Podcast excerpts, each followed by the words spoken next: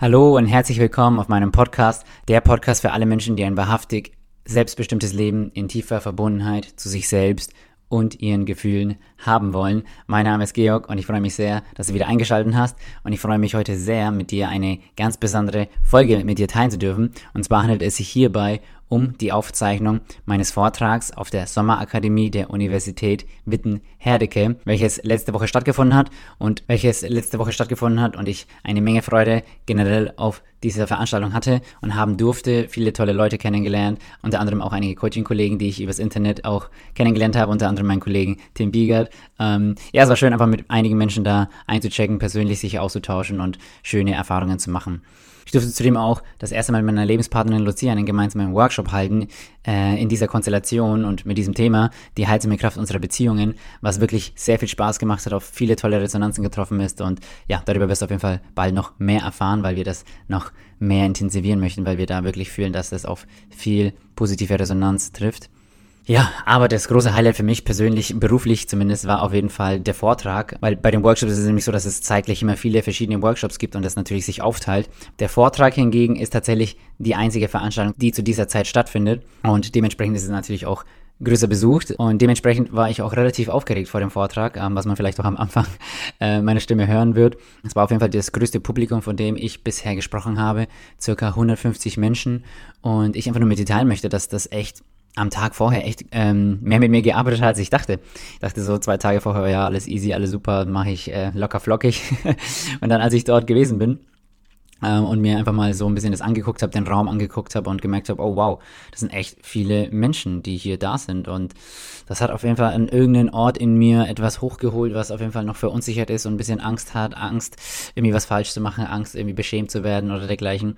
Mm, aber es war auch super spannend für mich, das doch nochmal direkt zu erfahren, was da dann doch noch alles da ist, weil ich mittlerweile in anderen Kontexten ähm, mich in viel tieferen Prozessen zeige vor anderen Menschen und ähm, dann einfach nur einen Vortrag über ein Thema zu halten, ähm, sollte ja eigentlich ganz easy sein. Ja, aber dann trotzdem all eyes on me, ähm, so nach dem Motto. Ähm, ja, hat auf jeden Fall doch, doch mehr mit mir gemacht.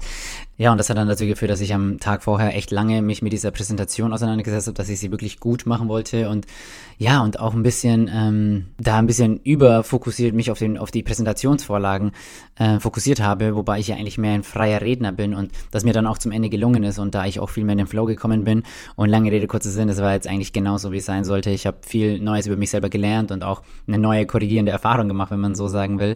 Und ja, und habe einfach wieder gelernt, so das Wichtigste ist einfach, das Wichtigste ist wirklich mir selbst zu vertrauen und meinen Fähigkeiten und meiner Kompetenz, weil ich eigentlich schon wusste, dass ich das kann, aber diese Unsicherheit kann uns dann manchmal echt in irgendwelche Szenarien bringen, die eigentlich nicht wirklich was mit der Realität zu tun haben. Die Zuhörer haben sich gefreut, weil sie dadurch eine schöne Präsentation haben, die ich dann auch mit allen geteilt habe und die du auch gerne haben möchtest, wenn du das Gehörte besser verinnerlichen und besser umsetzen möchtest, dann trag dich in mein Newsletter ein. Den Link findest du ganz oben in den Show Notes und dann schicke ich allen diese Präsentationsvorlage auch nochmal per PDF zu. Nichtsdestotrotz möchte ich dich einladen, auch hier einfach dir diese Zeit zu nehmen und zu genießen und zuzuhören und dieses Thema mal wirklich in dich auf, in dich aufzunehmen, weil es nicht unbedingt auf Anhieb ähm, eine leichte Kost ist, sage ich jetzt mal. Der Titel, der Titel verrät ja das Thema schon, dem Schmerz ein Zuhause geben. In dieser Folge wirst du unter anderem erfahren, warum wir Menschen so viel Schmerz in uns tragen, was überhaupt Schmerz eigentlich ist, weil es ja so ein vager Begriff ist, warum Schmerz und Leiden nicht das gleiche ist und und es wichtig ist, dass wir diese zwei Dinge voneinander differenzieren, weil wir damit unser Leben nur noch viel, viel schmerzhafter und viel, viel leidvoller machen werden, wenn wir eine Lebensweise entwickeln, die in der westlichen Kultur mittlerweile so etabliert ist, wo wir versuchen, von dem Schmerz davonzulaufen. Und wie du mich kennst, werde ich natürlich dieses Thema versuchen, immer weiter zu dekonstruieren und immer uns weiter mit der Ursache beschäftigen, weil das eine ganz klare Ursache hat, warum wir so viel Schmerz in uns tragen. Und wenn wir uns der Ursache widmen, dann ist Schmerz per se nichts Schlechtes mehr. Und wir reden auch über die zentrale Rolle von Trauer. Warum Trauern glücklich macht. Das ist meine These. Ich behaupte, dass Trauern glücklich macht. Wenn wir es aufrichtig und richtig angehen, ist Trauer eines der lebensbejahendsten Gefühle, die wir überhaupt haben, wir Menschen, und die uns wieder mit unserem Herzen verbinden. Und deswegen ist es hier auch ganz stark ein Plädoyer zum aufrichtigen Trauern. Gleichzeitig sprechen wir auch ein wenig über die Rolle von Wut, weil Wut auch, weil nämlich Trauer und Wut zentrale eine zentrale Rolle spielen, um den Schmerz in uns ein Zuhause zu geben.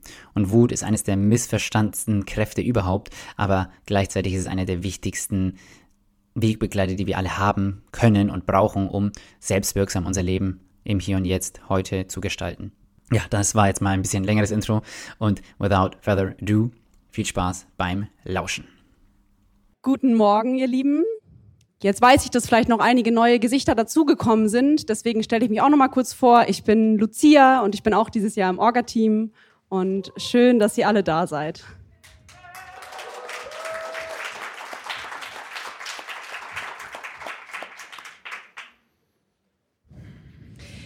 Ja, an diesem zweiten Tag der Sommerakademie, wo es auch ein bisschen darum gehen soll, wohin möchten wir denn mit unserem Projekt wachsen? Ja, da fängt es nun mal auch schon mal bei uns selbst an. Denn wenn wir wirklich etwas in die Welt hinausgeben möchten, wenn wir nach außen hin etwas ausstrahlen möchten, dann kommen wir nicht darum herum, auch einmal in unseren eigenen Keller zu schauen. Denn Potenzialentfaltung und Heilung gehen immer Hand in Hand. Und deswegen freuen wir uns heute sehr, das Thema aufgreifen zu können mit Georg Reyes. Und Georg ist Coach, Podcaster und Speaker und wir freuen uns sehr, ihn heute hier begrüßen zu dürfen. Und Georg wird zu dem Thema sprechen, wie wir den Schmerz in uns ein Zuhause geben können und genau darum soll es nämlich auch gehen, denn wir wollen nicht unseren Keller nur aufräumen, damit es uns selbst besser geht, sondern auch, damit wir andere Menschen und die Welt in uns beheimaten können. Ja, noch kurzen, äh, wie wir auf Georg auch gekommen sind. Georg beschäftigt sich schon seit einigen Jahren mit zentralen Fragen im Leben. Wer bin ich? Wo komme ich her? Was bedeutet es zu leben? Was bedeutet es gut zu leben? Was ist vielleicht auch der Sinn des Lebens? Und genau, da kommt eben auch die zentrale Frage auf, wie können wir gut ähm, mit Schmerz umgehen, wie können Heilungswege auf, äh, aussehen. Und deswegen ja, sind wir froh, dass du heute da bist und wünschen euch jetzt ganz viel Spaß beim Vortrag.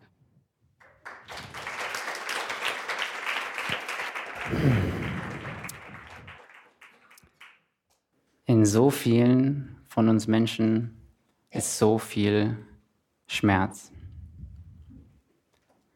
Punkt. Braucht man nicht viel schön zu reden, das ist einfach eine Tatsache. Und zu Beginn möchte ich dich auch gleich einladen, dich selber mal zu fragen, was ist, also was taucht zunächst in dir auf, wenn du über Schmerz nachdenkst?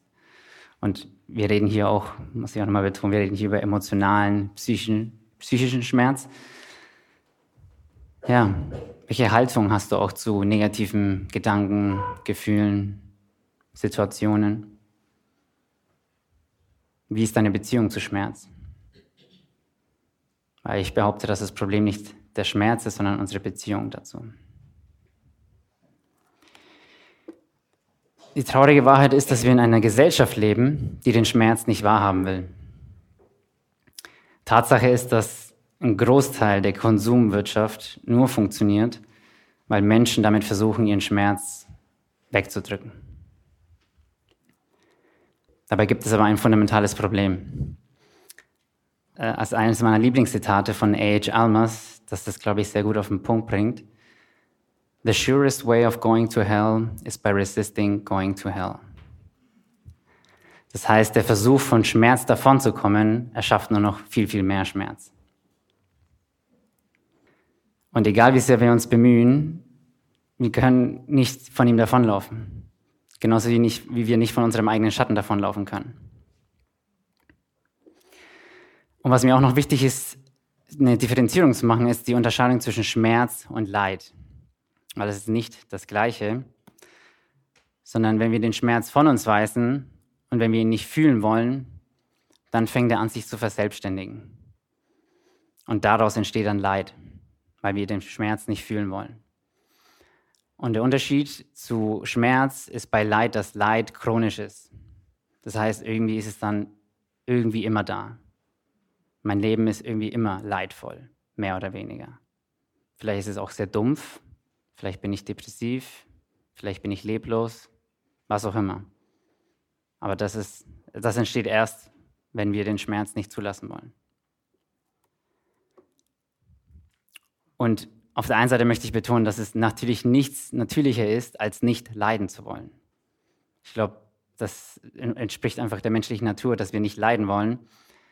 Aber durch diese Schutzreaktion, die ja eigentlich intelligent ist, halten wir leider unser Leid aufrecht, weil wir es zu einer Gewohnheit gemacht haben, den Schmerz immer wegdrücken zu, wegdrücken zu wollen. Das heißt, Widerstand hält den Kampf im Inneren aufrecht. Und bevor ich weitermache, ist vielleicht noch mal kurz uns zu fragen, was genau ist überhaupt Schmerz eigentlich?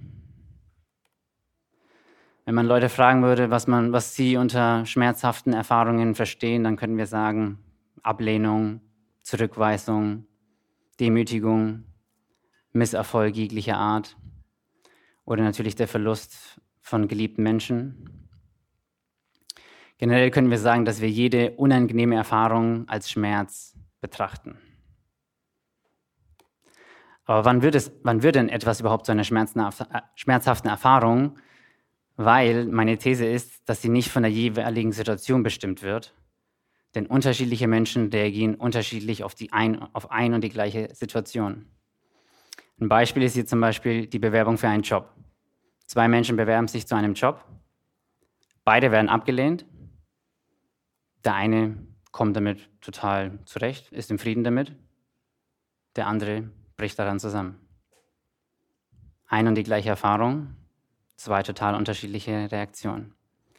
Das heißt, es ist wichtig, dass wir lernen zu differenzieren zwischen der äußeren Erfahrung und der inneren Reaktion oder dem inneren Zustand, den ich erfahre. Und was ich auch behaupte, ist, meine These ist, dass normale, erwachsene, oder das heißt normale, resilienzfähige Menschen, erwachsene Menschen sind in der Lage, emotionale Spannungen und Aktivierung zu regulieren. Weil Ablehnung und Zurückweisung ist ein natürlicher Teil des Lebens und in der Lage, normalerweise sollten wir dazu in der Lage sein, das auch zu halten. So, es ist passiert, aber es ist kein Weltuntergang. Das heißt, wenn jemand an, bei einer Ablehnung so stark reagiert, dann ist es meiner Meinung nach ein Anzeichen, dass das auf etwas Tieferes trifft. Das heißt, das wird nur getriggert, der Schmerz, und er kommt dann auf die gegenwärtige Situation und wird darauf projiziert. Und vielleicht auch nochmal genauer zu differenzieren, was meinen wir überhaupt, wenn wir Schmerz sagen, so, weil wir sagen Schmerz, was, was, was genau ist eigentlich emotionaler Schmerz? Und wenn wir es vielleicht noch auf die Gefühle runterbrechen, dann würden wir, könnten wir sagen, das sind dann Gefühle von Ohnmacht, vielleicht Panik, Scham, Schuld, Depression, Hilfe und Hoffnungslosigkeit. Das ist es, worunter wir eigentlich wirklich leiden. Nicht an der Situation, sondern die Gefühle, die dadurch ausgelöst werden. Basierend auf diesen Erkenntnissen stellen sich unter anderem folgende Fragen. Warum leisten wir überhaupt Widerstand? Warum rennen wir vor unseren Gefühlen davon? Warum können wir Emotionen nicht ganz natürlich zulassen und regulieren? Ich behaupte, aus Schutz. Aber dieser Schutz ist eine Art Vermeidungsstrategie, um etwas, was bereits erlebt wurde, nicht nochmal zu erleben. Das heißt, Widerstand ist ein Ausdruck von Angst und Angst ist ein Ausdruck von einer tiefen Prägung. Weil wir nämlich die Angst vor unseren Gefühlen entwickelt haben, weil sie einst überwältigend waren. Das heißt, unterm Strich, es muss irgendeine Form von traumatischer Erfahrung dem Ganzen bereits vorausgegangen sein. Und Trauma, das ist ja ein Wort, das extrem missverstanden ist in unserer Gesellschaft. Was, interessanter, was interessant ist, dass das Wort Trauma eigentlich nur Wunde bedeutet. Das ist das, was Trauma bedeutet. Aber was wir falsch verstehen, wir denken bei Trauma immer an ein einmalig schlimmes Ereignis. So wie eine Naturkatastrophe, der Tod eines Menschen, Missbrauch jeglicher Art. Das ist, glaube ich, relativ selbstverständlich, dass das traumatisch ist, vor allem in unserer Kindheit. Ist mir auch nochmal wichtig zu sagen, wenn ich hier von Trauma rede, dann rede ich primarily über Kindheitstrauma. Das ist schon ein Unterschied, ob etwas in unserer Kindheit stattfindet oder, oder ob das in unserem Erwachsenenleben stattfindet. Genau, aber die, die Differenzierung, die ich euch auch hier mitgeben möchte, ist die Unterscheidung zwischen einem Schocktrauma, das ist dieses einmalig stattfindende schlimme Ereignis, und dann gibt es so, so, sogenannte Entwicklungs- oder Bindungstraumata. Und das Problem ist, dass wir das häufig nicht wirklich greifen können, weil das immer und immer und immer und immer wieder stattgefunden hat in meiner Kindheit. Es war halt normal. Das ist ja so. Ist ja normal, dass Eltern nicht emotional zugänglich sind, dass sich die Eltern streiten, dass wir emotional angegriffen werden. Das ist ja normal. Das ist ja bei allen so. Und das ist der Mythos des Normalen, dass wir so stark in, diesem, in dieser Realität gefangen sind und nicht sehen, dass das eigentlich alles andere als normal ist.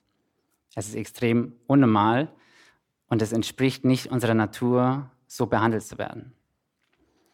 Und deswegen sind diese Entwicklungstrauma, um das vielleicht auch noch mal ein bisschen genauer zu differenzieren, gibt es zwei grundlegende Arten, traumatisiert zu werden. Der erste ist, wie ich schon gesagt habe, wenn schlimme Dinge geschehen, die nicht hätten geschehen sollen.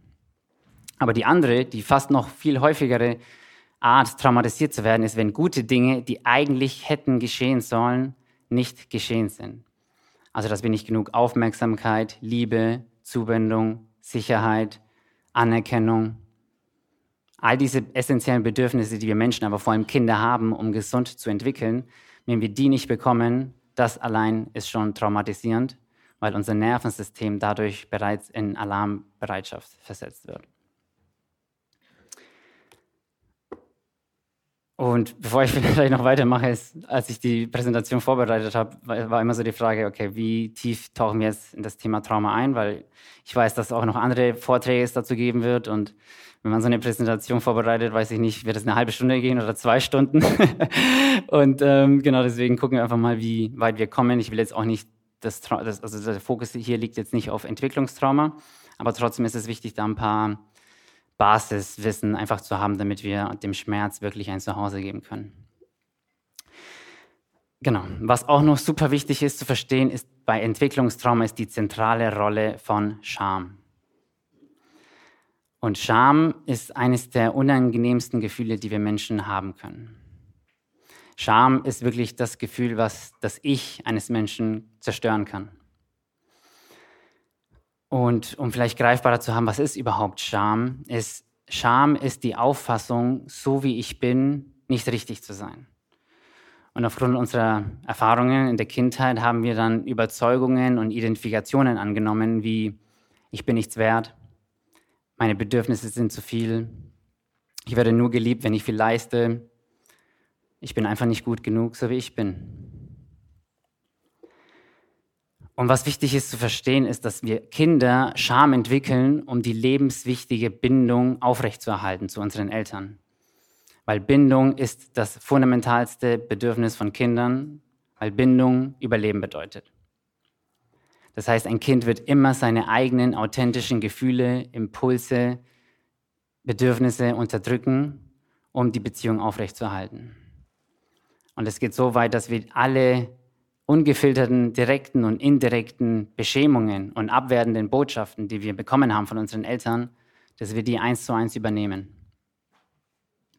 Und bei dieser abwertenden Botschaft ist mir auch wichtig zu sagen, das kann entweder sehr direkt sein, aber es kann auch sehr indirekt sein.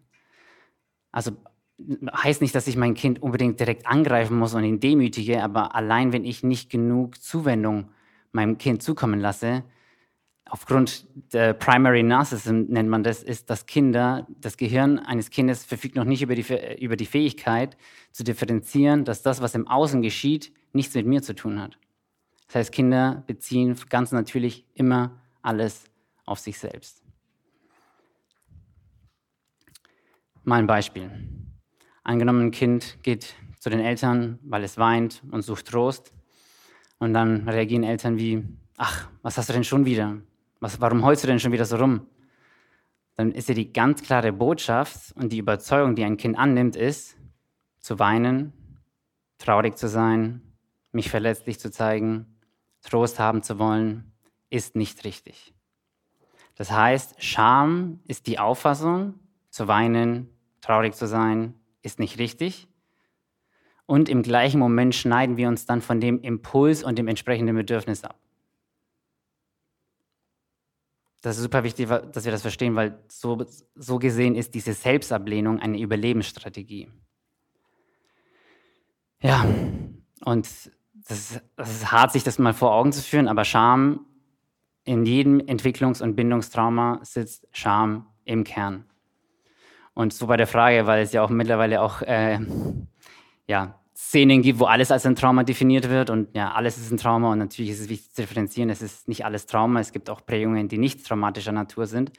Aber ein gutes Indiz, um herauszufinden, wann es sich wirklich um ein Trauma handelt, ist immer die Frage, oder ist immer ein gutes Indiz, dass die Intensität und die Ausprägung von Scham immer ein direkter Ausdruck von der Intensität des Traumas ist.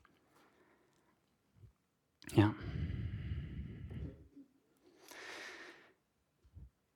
Und mit diesem Abschneiden, was ich gerade erzählt habe, aufgrund dieser tiefen toxischen Beschämung, die wir erfahren haben, kommen wir auch schon gleich bei der Essenz von Trauma an.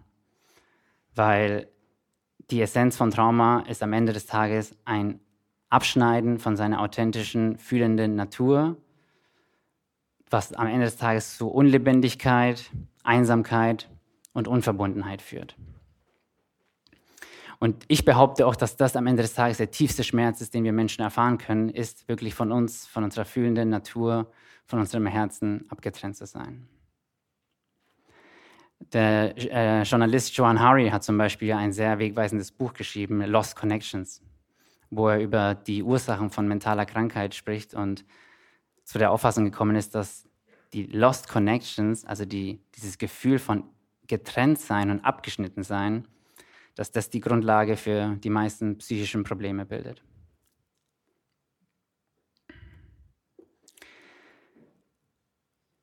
Wie ich auch vorhin schon gesagt habe, ist, dass wir aufgrund der Traumatisierung und aufgrund, dass wir alles auf uns selbst beziehen, wir mit niemandem so schlecht umgehen in den meisten Fällen wie mit uns selber.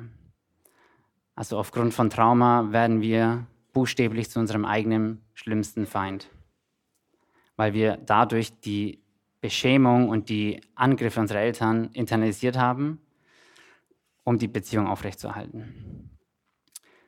Und damit wir uns da ein bisschen mehr Mitgefühl und Verständnis und Wohlwollen entgegenbringen können, ist wichtig, dieses Prinzip des guten Grundes zu verstehen.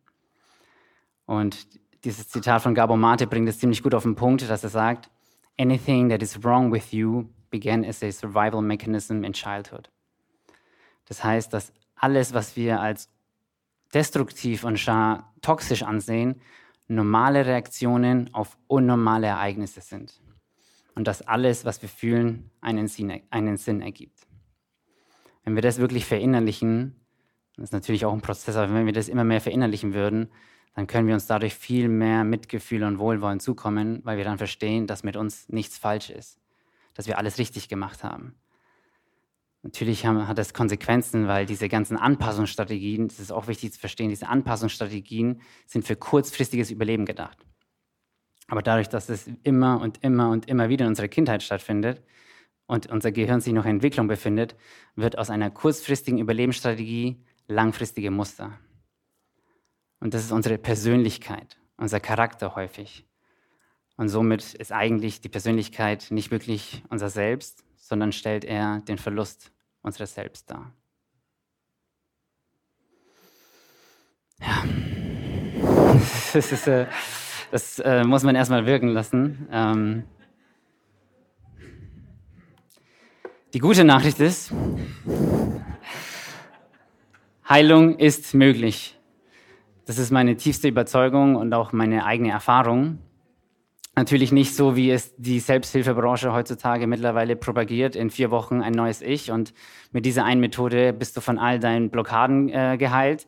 Das natürlich nicht, sondern es ist natürlich ein langfristiger Prozess, ähm, was mir aber auch wichtig ist zu betonen, weil sonst kommt auch wieder die, die Rolle von Scham zugegen, dass wir dann auf Social Media oder so gucken und alle leben ja ihr perfektes Leben scheinbar, außer ich. Bei mir funktionieren scheinbar diese Methoden nicht. Bei mir wirkt das nicht so. Ich bin wieder nicht gut genug. Ich bin wieder falsch und so. Also damit müssen wir echt aufpassen, dass wir mit diesen Vergleichen nicht diese toxische Beschämung wieder neu inszenieren sollen.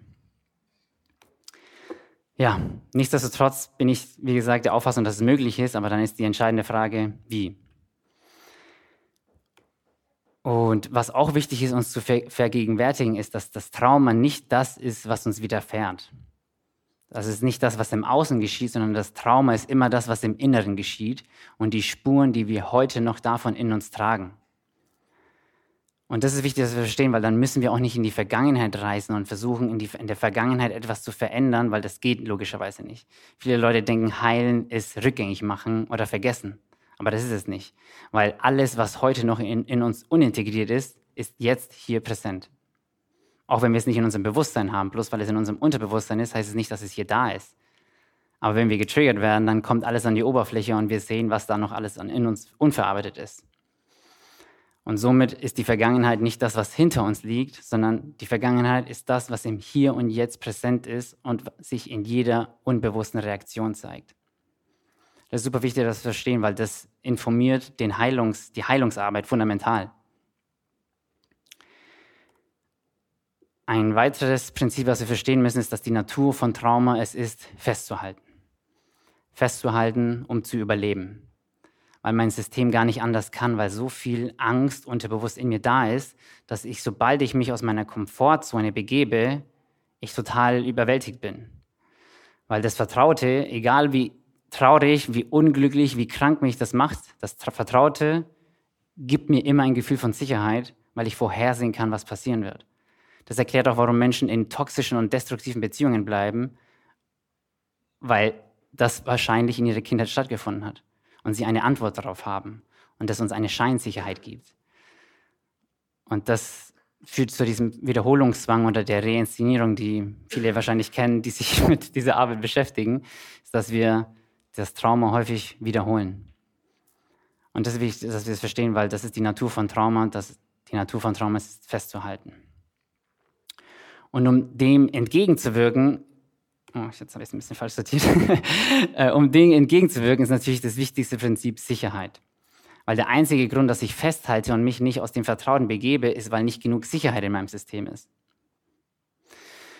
Und wenn Sicherheit nicht gegeben ist, dann macht alles andere sowieso keinen Sinn. Dann macht es keinen Sinn, Menschen in irgendwelche Erfahrungen zurückzuführen oder sie über schwierige Dinge reden zu lassen, weil das nichts bringt. Das äh, kann nur zu einer, entweder zu einer Dissoziation führen oder zu einer Retraumatisierung.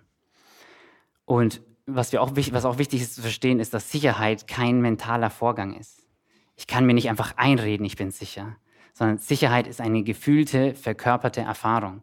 Und deswegen, deswegen fühlen sich Menschen entweder sicher oder nicht sicher, weil in meinem Nervensystem einfach alles nachschwingt, was aus meiner Vergangenheit noch unverdaut ist. Und deswegen ist auch wichtig, dass wir Sicherheit in der Heilungsarbeit generieren. Und das tun wir, indem wir Verbundenheit äh, erschaffen. Und da ist auch dieses äh, Zitat von Stephen Porges, der die Polyvagaltheorie entwickelt hat, der sehr viel äh, darüber geforscht hat, was, was ist überhaupt Sicherheit, was macht es mit unserem Nervensystem.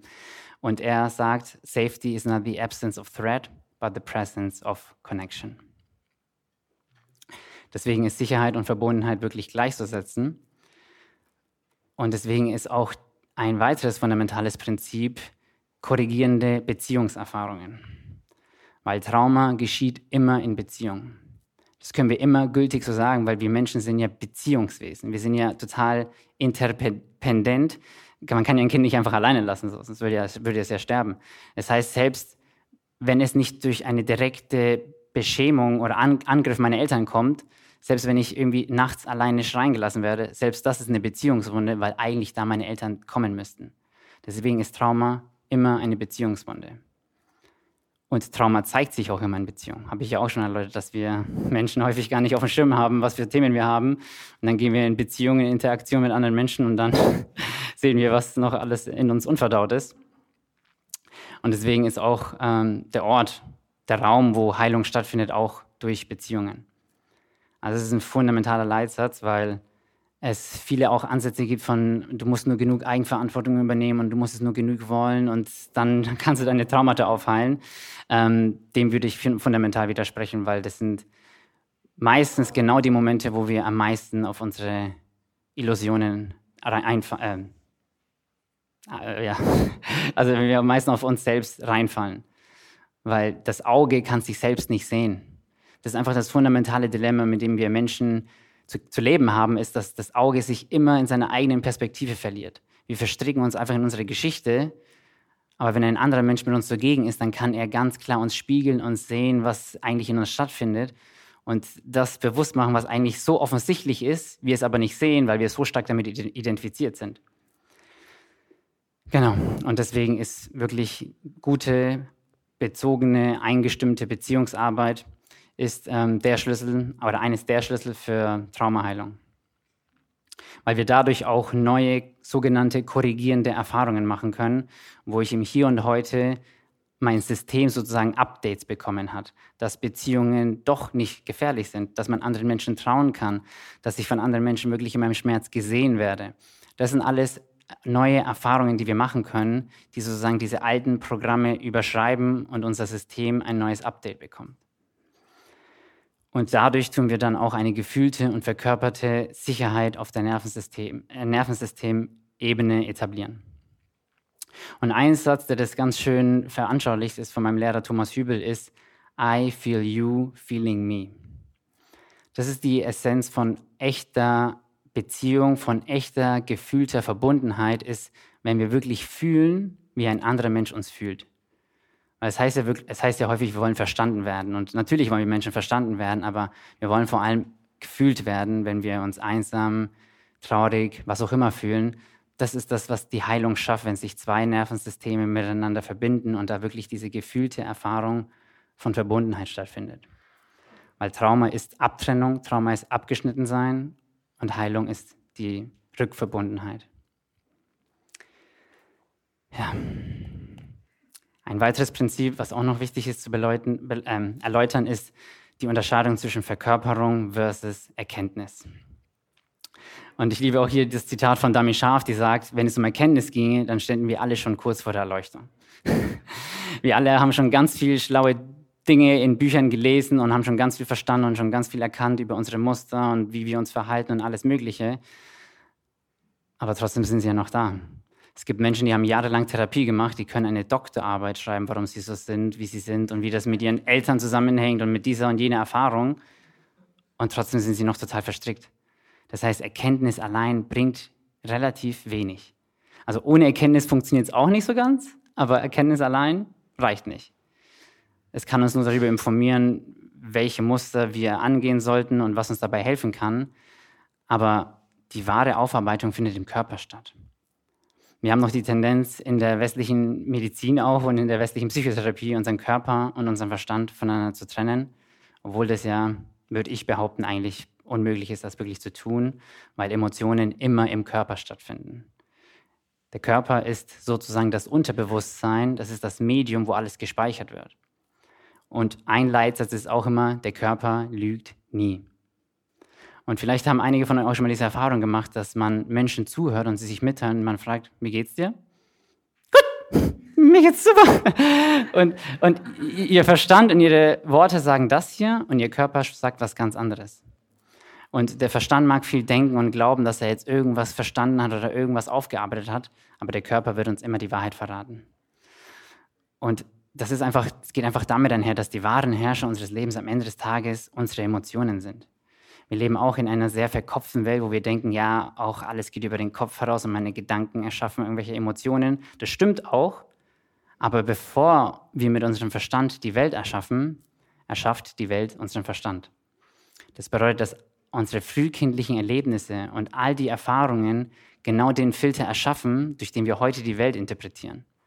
Und dann versuchen wir uns durch Affirmationen und Mindset und irgendwelchen kognitiven Ansätzen uns einzureden, dass wir heil sind, dass alles gut ist, dass es ja schon vorbei ist. Aber es sickert natürlich nicht ein, weil Trauma zutiefst im Körper gespeichert ist, in dem ältesten Teil unseres Gehirns.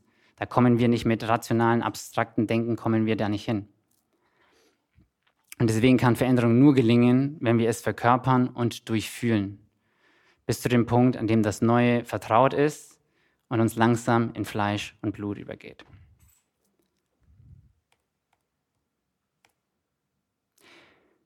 Genau, und ein fundamentales Prinzip, und das möchte ich jetzt auch, das ist glaube ich mein Handy, oder? Nee, ist nicht mein Handy, okay. ich habe jeden Fall den gleichen Klingelton. Ja, ein wichtiges Prinzip natürlich auch, wo ich jetzt vielleicht auch hier den Fokus legen möchte, ist natürlich die emotionale Vervollständigung.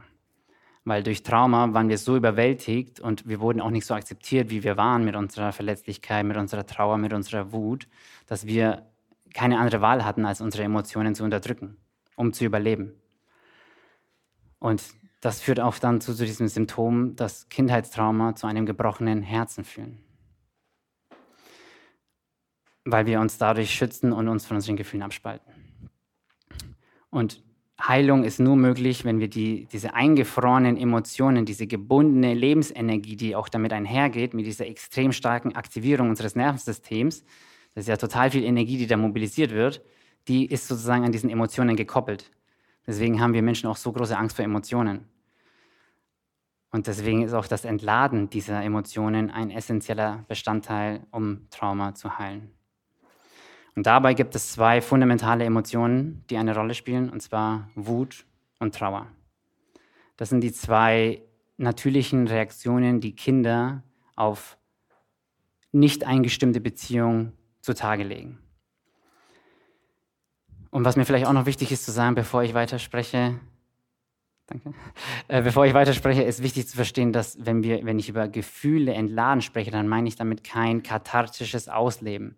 Das ist auch noch ein Ansatz aus der Vergangenheit gewesen, dass wir total stark in die Gefühle reingehen und wir müssen jetzt richtig ausagieren und die Wut richtig rauslassen und den ganzen Hass auf unsere Eltern. Und ja, so mit dieser Osho-Bewegung ging das viel damit einher. Und was wir halt herausgefunden haben durch die Neurowissenschaft, ist, dass wir dadurch eigentlich nur noch viel, viel wütender werden. Weil alles, was wir wiederholen, tut die neuronalen Bahnen in unserem Gehirn verstärken. Und deswegen äh, äh, ist das Prinzip von Containment so wichtig, dass wir lernen, unsere Emotionen zu halten, ohne sie direkt auszuagieren. Und dadurch können wir die, die, diese Traumaenergie sozusagen entladen. Und ja, ich habe ja schon gesagt, Trauer ist fundamental wichtig und ich würde auch sagen, das ist das Heilungselixier von den Emotionen. Weil wenn wir einen sicheren Raum kultivieren, wo wir von anderen Menschen auch gefühlt und bezeugt werden in unserem Schmerz, was uns damals passiert ist, dann können sich diese Schutzstrategien auflösen und unsere Trauer kann prozessiert werden. Und mir ist auch noch wichtig zu sagen, dass Trauer nicht das gleiche ist wie Depression. Viele Leute verwechseln auch diese zwei Gefühle. Depression geht mit Resignation einher, mit sich fallen lassen, mit kompletter Aufgabe. Während authentische Trauer etwas sehr Lebendiges ist. Unser Herz geht auf und und, und, ja, und, und wir trauern, weil wir lieben. Wir Menschen sind zutiefst fühlende, empathische Wesen und unsere Trauer ist ein Ausdruck von unserer Liebe. Und aufrichtiges Trauern ist auch das Gegenstück zu Leid. Weil viele Leute würden sagen, Trauer ist eine negative Emotion. Trauer ist Schmerz, Trauer ist, Schmerz, äh, ist Leid. Ich würde sagen, nein. Trauer ist der Weg, um den Schmerz zu prozessieren und um ihn abzuschließen, ihn loszulassen und zu akzeptieren. Aber dafür müssen wir erstmal betrauern, was uns passiert ist.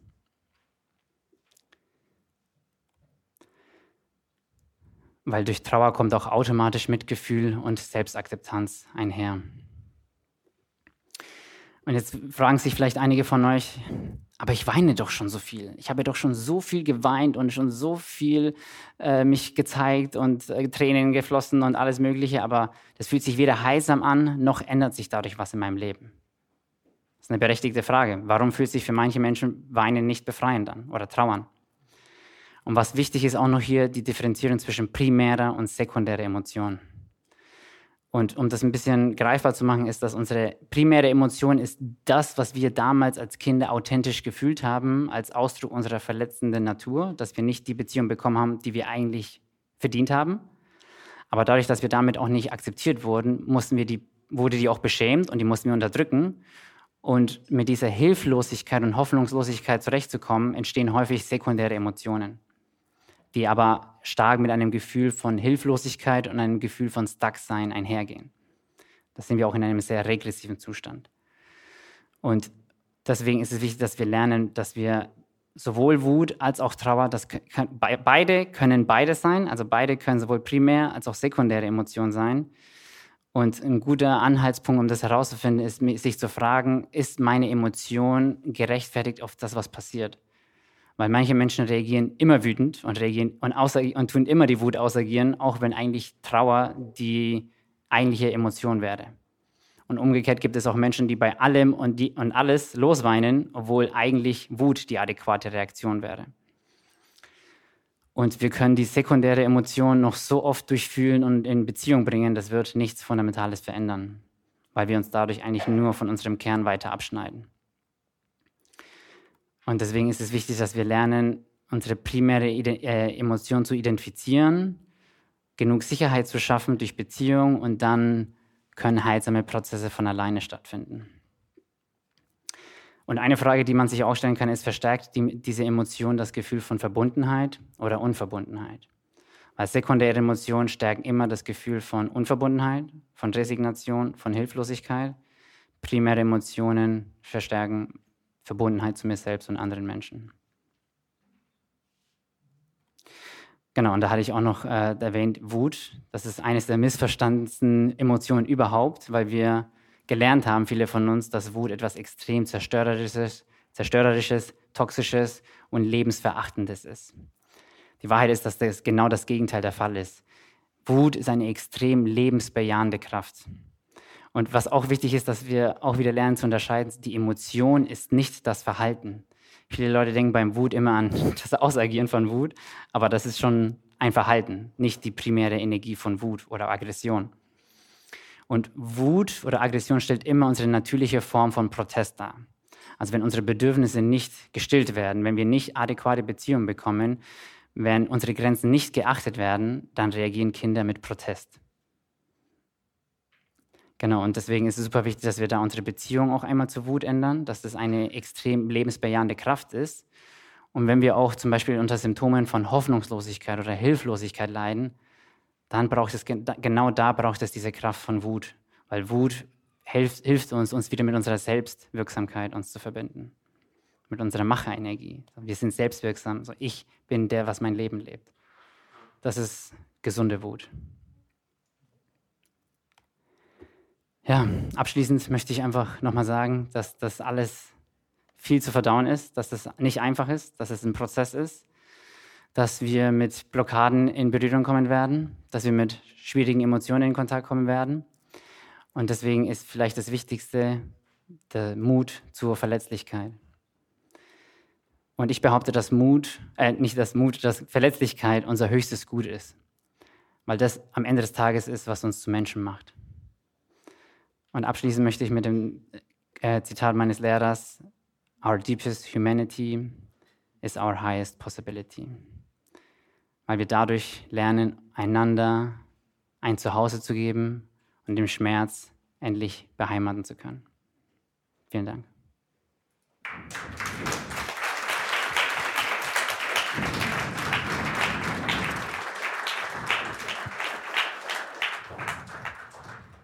Ja, gibt es Fragen von euch?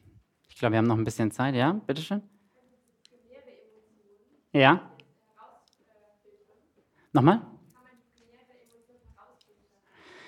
Ja, das, das ist nicht so einfach, um das zu erklären, aber ich würde sagen, dass äh, wenn man, äh, also in Therapiebegleitung ist, alleine das zu machen, ist immer ein bisschen schwieriger, aber wenn man gute Begleitung hat, dann ist es immer hilfreich zu identifizieren, was eigentlich die wirkliche Emotion ist, indem wir uns gucken, was ist stecken geblieben? Und ist es eher etwas, was mich traurig macht oder ist es eigentlich eher, was mich wütend macht? Und dann zu reflektieren, was ist, weil jede, jede Emotion vermittelt uns eine Botschaft. Das ist eigentlich der Sinn von Emotionen, ist uns auf Bedürfnisse hinzuweisen. Also Emotionen und Bedürfnisse hängen sehr stark miteinander zusammen. Und das ist auch die Botschaft von Emotionen häufig, uns auf unerfüllte Bedürfnisse ähm, ähm, hinzuweisen. Und wenn wir da reflektieren, okay, was, die, was könnte die Intention sein dieser Emotion oder was ist vielleicht das unerfüllte Bedürfnis, dann kann ich gucken, ah, okay, welches, welche primäre Emotion liegt dem zugrunde. Und ich meine, was auch hilfreich ist zu gucken, ist, welche, welche Emotionen sind dir sehr vertraut in bestimmten Situationen. Das sind häufig nicht deine primäre Emotion, sondern das sind Gefühle, die sich ein bisschen fremd anfühlen, weil wir sie ja nicht mehr wirklich äh, mit denen verbund, äh, verbunden sind. Und deswegen ist das, was dir vertraut ist, ist häufig die sekundäre Emotion und das, was die auch Angst macht, was auch häufig schambesetzt ist, das ist die primäre Emotion. Ja. Und wie gesagt, es kann, jede Emotion kann primär oder sekundär sein, aber meistens ist es Trauer oder Wut. Bei Entwicklungstrauma. Bei Schocktrauma ist es natürlich nochmal anders. Da ist es vor allem Emo äh, Angst, die primäre Emotion. Ähm, bei Schocktrauma ist es aber auch nicht hilfreich, noch in die Emotion reinzugehen. So. Ähm, genau, das ist deswegen schon wichtig zu differenzieren. Beantwortet das deine Frage? Okay, super. Ja? Kannst du diesbezüglich vielleicht auch noch mal genauer darauf eingehen, was du vorhin angerissen hast? Ja, ich habe doch schon so viel geweint. Mhm. Also, wann ist wirklich diese, dieser tiefe Schmerz in mir beheimatet? Wie kann ich das differenzieren? Ich würde sagen, wenn wir über diese Themen sprechen können und wir noch gleichzeitig mit uns verbunden sind. Das merkt man entweder, wenn wir Menschen über Schwieriges reden und wir haben total keine Resonanz. Also entweder wir sind total abgekapselt von uns, dissoziiert, um das äh, Fachsprache zu sagen. Also wir sind nicht mit uns verbunden. Wir reden über Dinge, aber wir sind nicht damit verbunden mit dem Gefühl. Und woran man das merkt, ist, wenn das, was ich sage und das, was in mir ist, also die, die Energie und die authentische Ausstrahlung, die ich habe, wenn die eins ist, also wenn das nicht getrennt ist, das, was ich sage und das, was in mir ist, ist nicht zwei, sondern eins, und ich gleichzeitig über diese schwierigen Erfahrungen sprechen kann und gleichzeitig mit mir verbunden bin.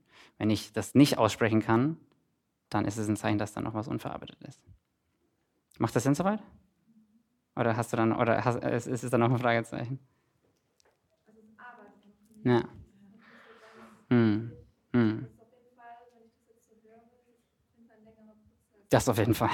ja, das durch einmal Prozessieren von äh, Trauer oder von Wut ist es in den meisten Fällen nicht getan. So. Ja, das ist schon wichtig zu differenzieren. Mhm. Und gleichzeitig auch, also generell, ich glaube, habe ich jetzt nicht so stark betont, aber ein kollektives Traumasymptom ist, dass wir halt nicht im Körper sind. Wir sind nicht im Körper, wir sind nicht wirklich mit unseren authentischen Gefühlen verbunden, weil die ja überwältigend waren. Und deswegen ist auch ein gutes Indiz, wenn ich mich immer mehr generell in mir zu Hause fühle. Wenn ich das Gefühl habe, ich spüre den Boden unter mein, äh, ich spüre den Boden unter meinen Füßen und ich habe das Gefühl, wirklich in mir beheimatet zu sein, dann ist es ein gutes Indiz, dass die schweren Brocken meiner Vergangenheit äh, sich anfangen immer mehr aufzulösen. So. Ja. Mhm.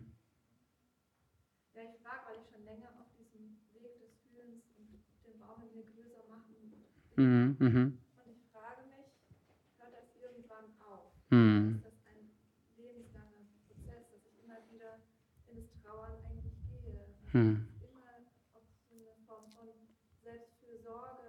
Selbsthygiene ist, mhm. immer wieder auf ganz natürliche Weise mit Trauern.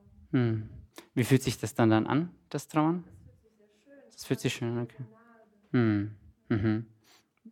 Dann gibt's ja, dürfte es ja kein Problem geben, oder? Aber nee, ich verstehe deine Frage von, wird es immer so sein? Also ich glaube schon, dass wir niemals alle Themen in uns aufgearbeitet haben werden und das ist auch nicht das Ziel, sondern wir können einfach immer mehr verkörpert werden, immer mehr präsent.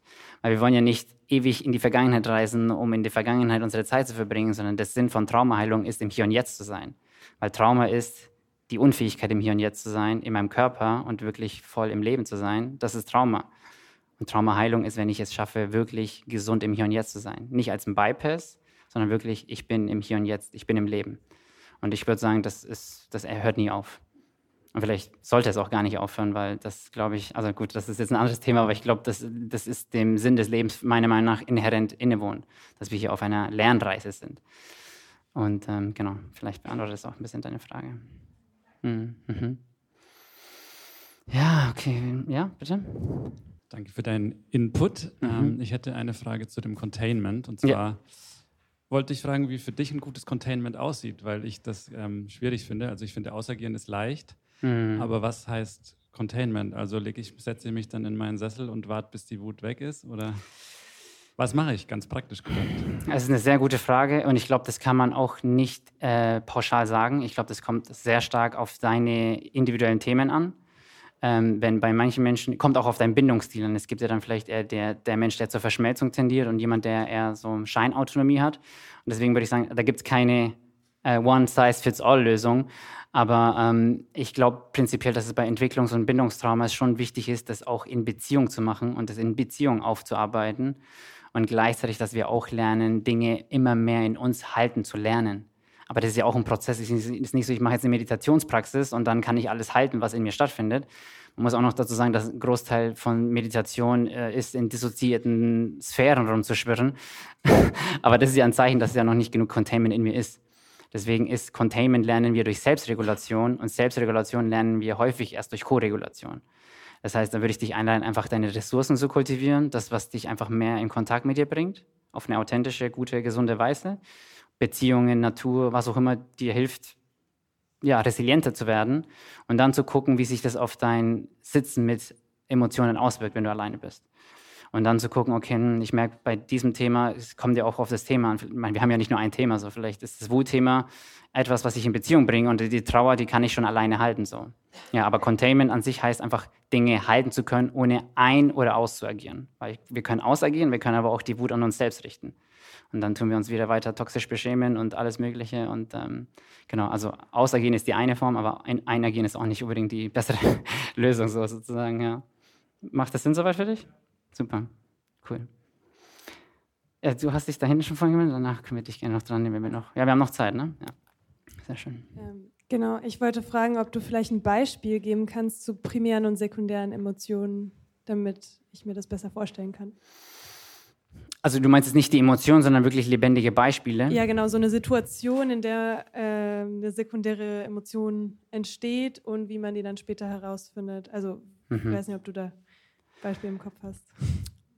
Also vielleicht, ich kann ja mal was über was sprechen und vielleicht fällt dir ja selber so ein, aber ich kenne zum Beispiel Menschen, ich kenne Menschen, die wirklich in jeder Situation mit hilflosem Weinen reagieren. Auch angenommen, wenn du erfährst, keine Ahnung, jemand hat dein, äh, dein Auto geklaut. Keine Ahnung. Du erfährst, jemand hat einfach dein Auto geklaut. Die, die erste Reaktion wäre eigentlich, in, bei den meisten Menschen wäre das eine Wut. Aber ich breche in Tränen aus und bin total am Boden zerstört. Man muss auch sagen, Wut unter der Wut ist meistens auch noch Trauer. Das heißt, wenn wir die Wut prozessieren als primäre Energie, heißt es nicht, dass drunter auch noch eine Trauer ist. Die ist dann, die kommt dann aber aus einer ganz anderen Tiefe wie dieses hilflose Weinen, was eine sekundäre Emotion ist. Also Trauern ist nicht gleich Trauern. Ähm, genau, und gleichzeitig muss man sagen, dass Wut meistens die häufigste sekundäre Emotion ist bei vielen Menschen. Ähm, genau, aber beantwortet schon dieses Beispiel schon ein bisschen deine Frage so? Im Sinne von eigentlich die adäquate Reaktion der meisten Menschen wäre eigentlich eine Wut. Und wenn, ja? Entschuldigung. Das schon, aber quasi, wie, wie ändere ich das dann? Oder also was passiert dann in dem Prozess mit dem Rausfinden, was ist eigentlich die Primäre und woher kommt es dann, dass diese Sekundäre da hm. auftaucht? Ja, das ist natürlich ein hochkomplexer Prozess, der ja natürlich auch Zeit braucht in der Therapiebegleitung. Das ist ja nicht so, wir reflektieren das jetzt einmal und dann ist das gelöst.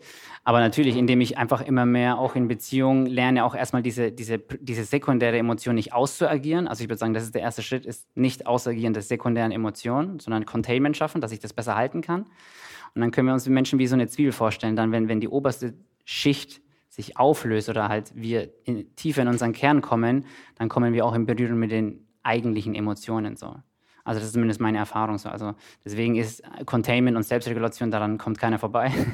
ähm, und natürlich aber auch über eingestimmte Beziehungen kommt eigentlich auch keiner vorbei. Also beziehungsweise das sollten wir auf jeden Fall unbedingt inkludieren, weil am Anfang werden wir es nicht schaffen, alleine diese tiefen Emotionen halten zu können. Außer du bist ein erleuchteter Buddhist oder so, dann vielleicht schon. Aber für die meisten Menschen gilt das, glaube ich, nicht. Ja. Beantwortet das deine Frage?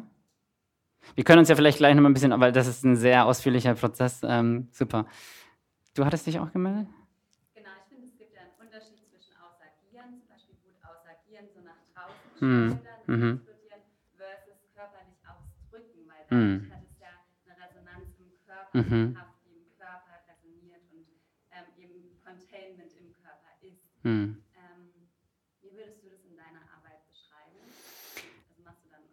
Ich würde sagen, weniger ist immer mehr und immer sanft und Schritt für Schritt, weil alles immer innerhalb des Stresstoleranzfensters stattfinden sollte.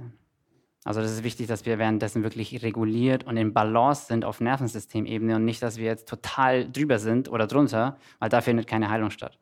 Ich habe jetzt hier nicht das Nervensystem so ausführlich beschrieben, aber ich glaube, du verstehst meine Sprache. Ich glaube, das sollte schon immer, immer, immer Emotionen ausagieren oder durchführen, sollte immer innerhalb des Stresstoleranzfensters stattfinden, weil sonst macht das keinen Sinn. Macht das Sinn? Ja. ja. Ich glaube halt nur, das Nervensystem macht immer nur das, was es gerade kann. Manchmal, aber ich meine, dann würden ja auch keine Retraumatisierungen existieren. Verstehst du, was ich meine? Also wir können uns schon zu viel zumuten. Und dann, wenn, erstmal, wenn die Pandoras Box erstmal geöffnet wird, dann, wird, dann ist sie halt offen so. Und dann können Dinge hochkommen, die halt manche Menschen nicht regulieren können. Oder ist ja nicht so immer, dass wir automatisch retraumatisieren, aber dann dissoziieren wir halt einfach. Und in der Dissoziation ist auch keine Heilung. So, genau. Mhm. Haben wir noch, ja, vielleicht noch eine letzte Frage? Ah ja, du, Philemon, hattest du eine Frage?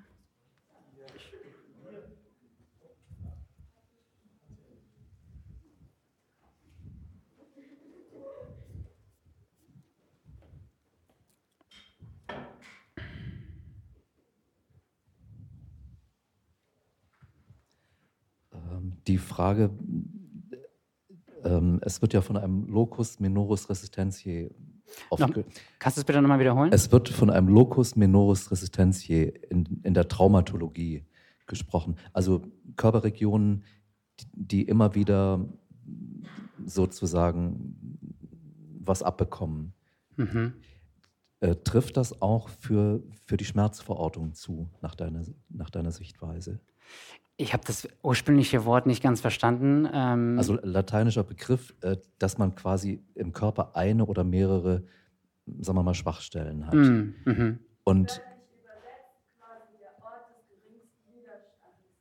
ja, so kann man es auch nennen. Okay. Und ich wollte wissen, ob du da eine Beziehung auch siehst zur Schmerzverortung. Äh, macht total Sinn. Also ich glaube, genauso wie wir auf psychische Weise kompensieren, tut der Körper auch kompensieren. Und wenn wir schon vielleicht irgendwie auch vielleicht aus genetischen Gründen äh, irgendwo Schwachstellen haben im Körper, dass sich das dann da auch dort dann ausdrückt, wo vielleicht dann unterdrückte Emotionen oder Spannungen fest, festsetzen. Aber da muss ich ehrlich sagen, da bin ich kein Experte drin über die Physiologie der, des Körpers und wie genau das jetzt mit Muskelverspannungen einhergeht. Da kenne ich mich ehrlich gesagt nicht so gut aus. Aber es macht total Sinn. Ja.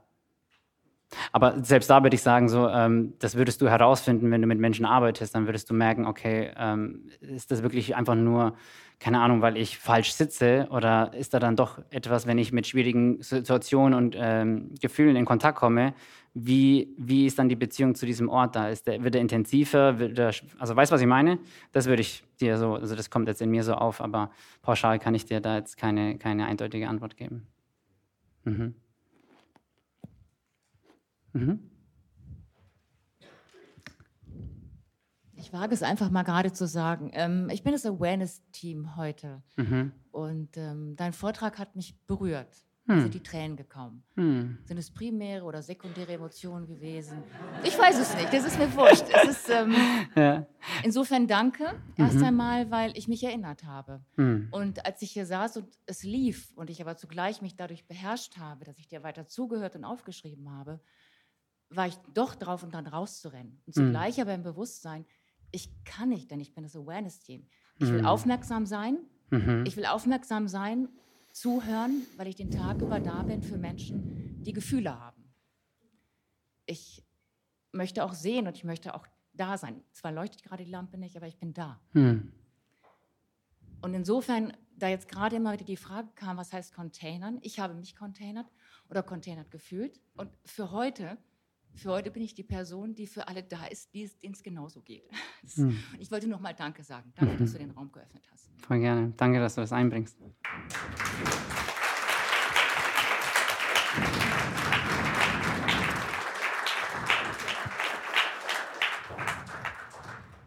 Ja, und das war mein Vortrag auf der Sommerakademie. Ich hoffe, du konntest etwas Wertvolles daraus mitnehmen. Wenn du das Ganze mehr vertiefen möchtest und besser in dein Leben umsetzen möchtest, dann wie gesagt, folge dem Link in meinen Show Notes und lass dir meine Präsentationsfolien einfach und bequem in dein Postfach zukommen, sodass du das Ganze einfacher verdauen kannst und wirklich von der Theorie in die Umsetzung kommen kannst. Ich bedanke mich für deine Aufmerksamkeit und freue mich, dich beim nächsten Mal wieder willkommen heißen zu dürfen. Bis dahin, alles Gute, dein Georg.